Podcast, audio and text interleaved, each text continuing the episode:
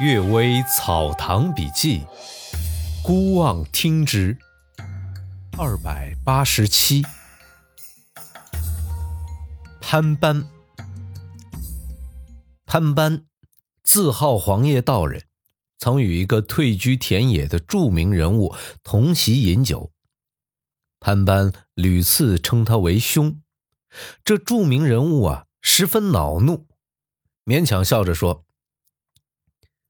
老夫现在已经七十多岁了。当时啊，潘班已经喝醉，昂着头说：“老兄在明朝所过的年岁，应该用于与明朝的人排列长幼顺序，不应该一并算进清朝来。根据清朝的年岁，我是顺治二年九月生。”老兄是顺治元年五月才投降进入清朝，我只比你晚十几个月啊。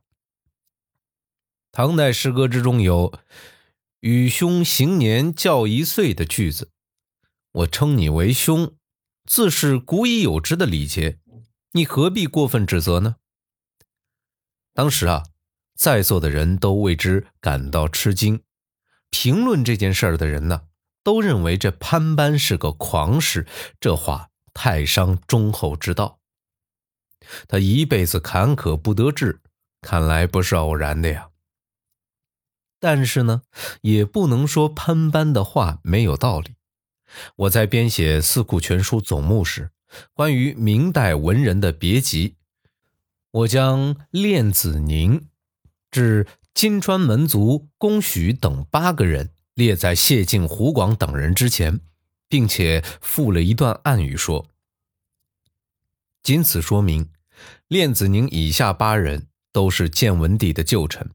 考察他们考中科举、登上仕途的年月，有在谢晋等人后面。但是，一为原来的君主殉难，一则投靠新君主永乐帝获取恩宠。他们像枭鸟与凤凰。”本性不同，不可排列在一起啊！所以我将他们分别编列，使他们各自归入所属的一类。至于公许，死于成化十七年，更远在谢晋等人之后，现在也把它列在前面，是用以昭示礼义纲常和人事是非。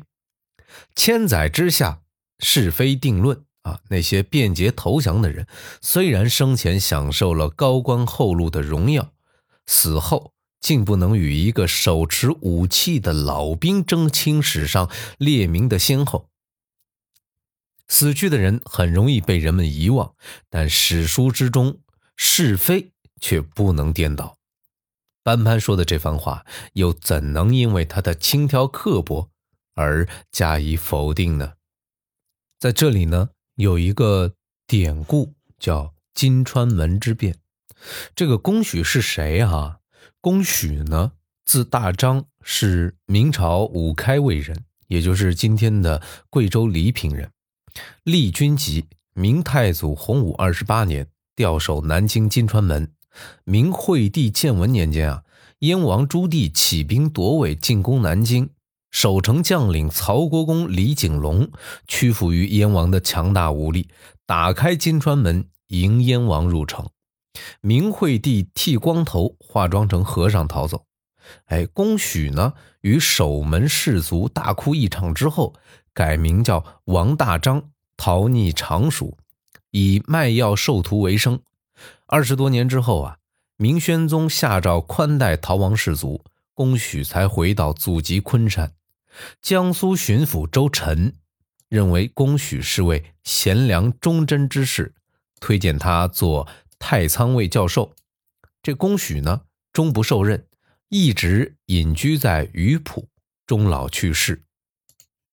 第二个故事：幕僚诡论官司胜负。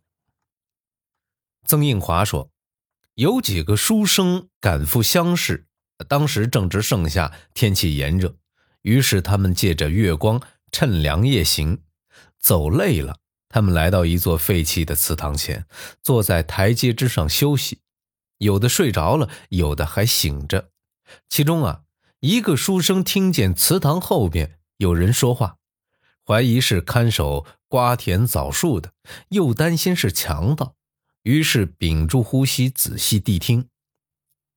只听有个人说：“先生从哪儿来啊？”又一个人回答道：“刚才与邻居争地界，到土地神那儿去告状。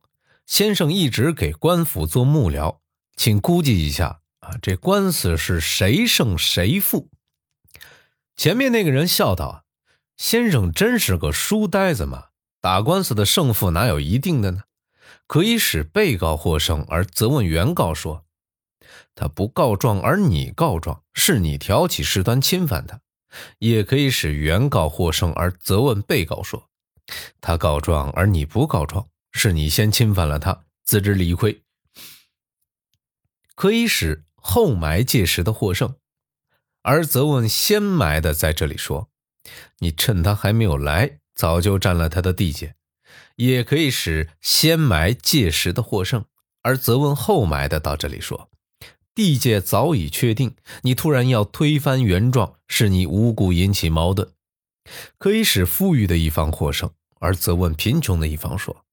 你因贫穷无赖，想使对方害怕打官司而送给你钱财，也可以使贫穷的一方获胜，而责问富裕的一方说：“你为富不仁，总是侵吞别人的土地，你是想借财压势，欺压孤苦无依之人。”可以使强壮的一方获胜，而责问弱小的一方说。人们一般都压制强横的人而保护弱小的人，你是想用不实的哀诉来博得人们的同情心，也可以使弱小的一方获胜而责问强壮的一方。天下只有强者欺凌弱者，没有弱者欺凌强者。对方不是真正冤枉，是不敢冒险惹你的，可以使双方都获胜。说，你们都没有地契，没有证人。这么纠缠下去，什么时候才能了结呢？把这块地平分，以平息这场争执，你们也就可以罢休了呀。也可以使双方都失败。说呀，这人有地界，鬼哪有地界呢？一具棺材之外都属人所有，不归你们所有。所以啊，把这块地让出来做咸甜算了。因为这种种说法呀。胜负怎么能有一定呢？后面的人问：“那么究竟应该怎样处置呢？”前面的人说：“呀，这十种说法各有各的依据，也都另有理由可以驳倒的。这样争来争去，永远也没个完。城隍土地神究竟会怎样处置，不可预知。若阴司中的吏和鬼卒，则必定会通过向双方索取贿赂。”等于拥有两处肥美的庄田了。说完，这周围啊重新归于沉寂。这些话只有深知官府内幕的人才说得出来啊。第三个故事：动物报仇。蛇能报仇，这古书里啊有记载，其他有毒的动物则不能如此。但听老人们说，凡是遇到有毒的动物，如果没有杀害它的心思，则终究不会被它咬；如果一见到它们就加以杀害，则必定有一天要中它们同类的毒。有人做过实验，很灵验。这并不是因为动物知道报仇，而是因为气息时机相互感应的缘故。狗见到宰狗的人啊，必定成群结队对他狂吠。这并不是因为他们认识这个人，而是也感受到了他身上的气息缘故。又有人活吃毒虫，说是能增添体力。毒虫刺中了人，有时会置人于死地，但这些人把毒虫全部吃进肚子里，反而没事这又是什么道理呢？崔庄啊，有个无赖青年学会了这种手段。我曾亲眼见他手里握着一条赤练蛇，砍掉他的头，然后生吃，还吃得津津有味儿。大约是他凶猛横蛮的血气啊，足以战胜蛇毒吧。体力何必增添？即使要增添体力，古来流传的药方也有很多，又何必要用这种办法呢？感谢各位收听今天的《阅微草堂笔记》。呃，今天这条音频呢是二零二一年的第一条音频，眼看着这本书就要录完了，我希望在二零二一年呢继续陪伴大家。祝各位早安、午安、晚安和新年快乐！